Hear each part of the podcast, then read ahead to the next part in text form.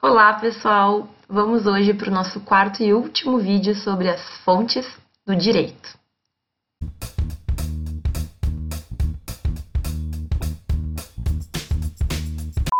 Bom, pessoal, retomando um pouquinho do que eu falei nos últimos vídeos, as fontes do direito são uh, de onde nós bebemos, né, para ter o direito que nós temos. Então, de onde surge o nosso direito, de onde nós vamos buscar uh, tanto inspiração como fundamento para o direito ser como ele é. Existem dois grandes grupos. Primeiro são as fontes materiais, que são aquelas que é realmente de onde vem o direito, questões que são históricas, questões morais, questões da sociedade, questões filosóficas, enfim, questões que é, fazem com que o direito emerja. E aí as fontes formais, que são aquelas que efetivamente no curso de direito a gente vai estudar. Então, primordialmente a legislação, né? E aí outros tipos de, de fontes que vão ser menos objetivas. Por quê? existe dentro das fontes formais a classificação entre fontes primárias e fontes secundárias. Fontes primárias, legislação. É aquilo é, que normalmente vai ter sido criado por uma norma, enfim, por um procedimento legislativo, e é o prim primeiro, digamos, recurso de um juiz, o primeiro recurso de um advogado, a gente se baseia nessa legislação e caso a legislação não resolva, então nós vamos partir para as é, normas, fontes, desculpe, secundárias. As fontes secundárias vão ser aqueles outros elementos que nos auxiliam a compor, então, a resolver uma questão.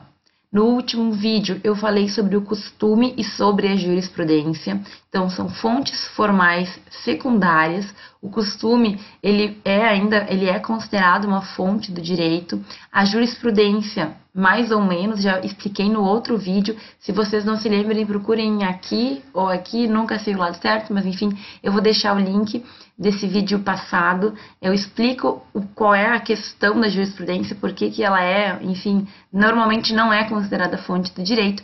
E hoje eu vou falar de outros dois elementos que são também fonte secundária do direito certo? E que podem auxiliar, que tem aí uh, um grau menor de objetividade, mas que podem auxiliar o juiz, o advogado, enfim, o jurista de forma geral.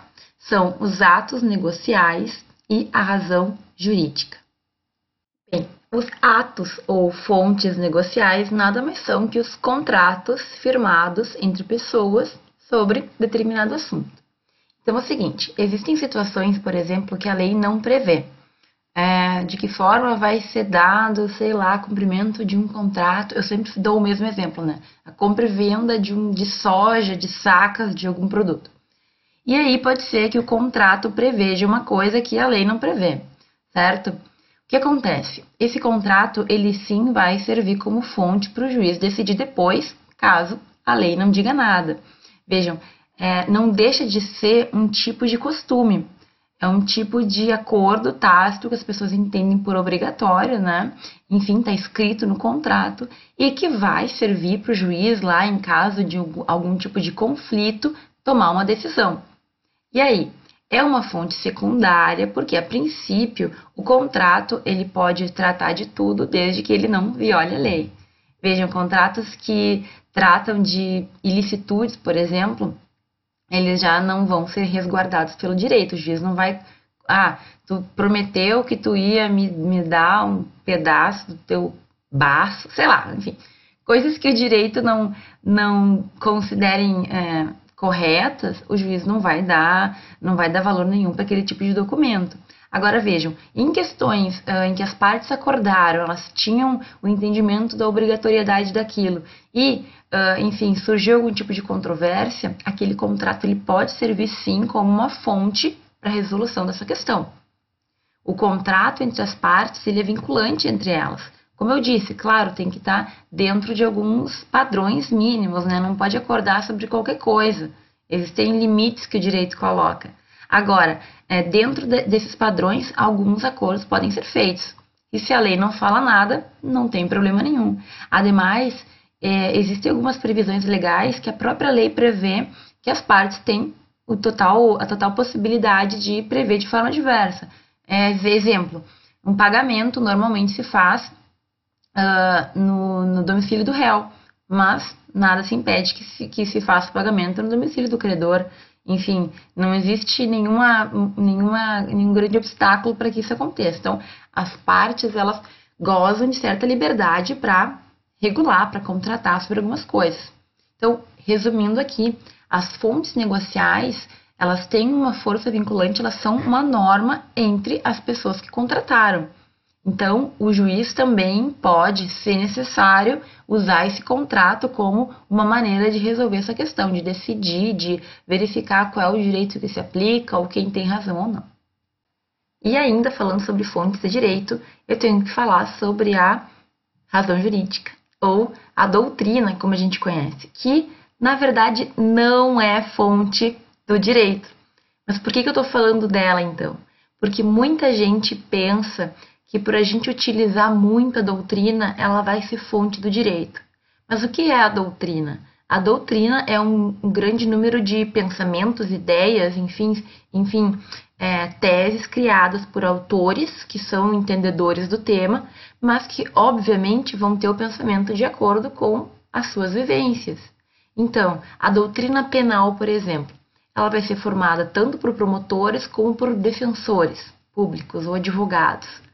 Parece claro que cada um desse tipo de cargo, desse tipo de atuação profissional, por mais íntegros que sejam, eles vão ter interpretações diversas acerca de dispositivos legais. Normalmente, o Ministério Público, apesar de ser o defensor da lei, né, ele vai ter um, um viés um pouco mais para o lado da condenação. E normalmente o advogado vai ter um viés um pouco mais para o lado da absolvição, pró-réu. Então vejam, não quer dizer que não dá para a gente confiar nas pessoas porque está num cargo porque está no outro, mas quer dizer que é muito subjetivo. A interpretação da lei é muito subjetiva. E é por isso que eu não posso me basear na doutrina apenas para uh, ser uma fonte do direito. A doutrina ela nos traz coisas muito importantes, como alguns conceitos, algumas determinações que a lei não explica, mas eu não posso entender a doutrina como uma fonte do direito. Ela nos auxilia, ela nos ajuda com a interpretação, ela nos traz alguma, alguns conceitos que faltam na lei seca, mas ela não é fonte do direito. O juiz não pode, simplesmente baseando-se no entendimento de um autor, tomar uma decisão, certo? Ele às vezes, às vezes eles usam nas sentenças de acordo com os ensinamentos de fulano de tal, mas ele está usando para fundamentar aquilo que ele decidiu de acordo com o entendimento legal, Entendem? Então, assim, tomem cuidado. Nós vamos usar muito doutrina. A doutrina é essencial para um estudante de direito, muito importante. Mas ela não é considerada a fonte do direito formal. Bom, gente, é, com isso a gente conclui o estudo das fontes do direito, certo? É muito importante que vocês busquem um livro, uma doutrina, para conseguir completar esse, essa explicação que eu dei para vocês. A minha explicação aqui serve muito mais para abrir os caminhos para que então vocês consigam ler com mais tranquilidade, porque vocês já sabem do que o autor está falando. Vejam, uh, ainda sobre esse tema, só para deixar bem, bem especificado, o Tércio Sampaio Ferraz Júnior, que é aquele autor que eu sempre uso como base, um autor bastante antigo, mas que nessa parte teórica ele é muito bom, ele ainda cita algumas maneiras que o juiz tem de completar, digamos, o direito de é, quando na falta de uma lei, de uma legislação é, e não existindo costumes, etc., não existindo jurisprudência, como ele poderia resolver as questões. Então, no livro dele, que é o de Introdução ao Direito, aquele que eu sempre cito, ele fala ainda sobre a analogia, o uso dos princípios gerais do direito e da equidade. Esses três, essas três, uh, esses três elementos, estes três institutos, eles não são fontes de direito, por isso que eu não vou me aprofundar aqui. Eles são apenas algumas maneiras que o juiz tem de, é, se necessário, conseguir decidir sobre alguma questão. Então, eles não se voltam para a lei, eles se voltam para a utilização de algumas possibilidades para a gente tentar resolver caso concreto. Quando falar, quando eu explicar o ordenamento jurídico, eu vou explicar um pouquinho mais estes três temas. Mas então, se vocês pegarem esse livro do Tércio, que inclusive ele está disponível online, é só procurar no Google, enfim, é, o livro está em todo em PDF, ele vai falar, ele vai citar esses três instrumentos, enfim, mas que eles são mais uma maneira do juiz julgar do que efetivamente, uh, do que efetivamente diz respeito ao tema de fontes do direito, certo? Só para deixar bem claro isso. Então, por favor, revisem, vejam novamente os vídeos, é, me digam se ficou alguma coisa faltando. Eu acho que esse tema é super importante porque cada matéria depois vai ter as suas fontes. Então vejam, essa aqui, essa parte que eu expliquei é a teoria geral. Dependendo do ramo do direito, a fonte vai variar um pouquinho. Por exemplo, no direito penal. No direito penal, costume é muito secundário e é somente para favorecer o réu. No direito penal, é a, a lei é a fonte primordial. Não se pode ter crime se não tiver lei que preveja. Enfim, cada um dos ramos vai ter uma aplicação, vai ter uma modificaçãozinha aí. Tanto é que quando, vocês, quando a gente começa a estudar o direito do trabalho, o direito civil, normalmente os professores falam, primeira coisa, das fontes. Da onde que vem, então, o fundamento para aquele ramo do direito? Lembrando que os ramos do direito são aquelas divisões que nós temos em direito civil, direito penal, direito constitucional. Eu também fiz um vídeo sobre isso, vou deixar aqui ou ali, em algum lugar, para que vocês vejam se vocês têm dúvida sobre esse assunto. Tá bom? Eu espero que tenha ficado tudo claro. Se vocês gostaram, por favor, deixem a curtida ou o comentário. Gosto muito de saber.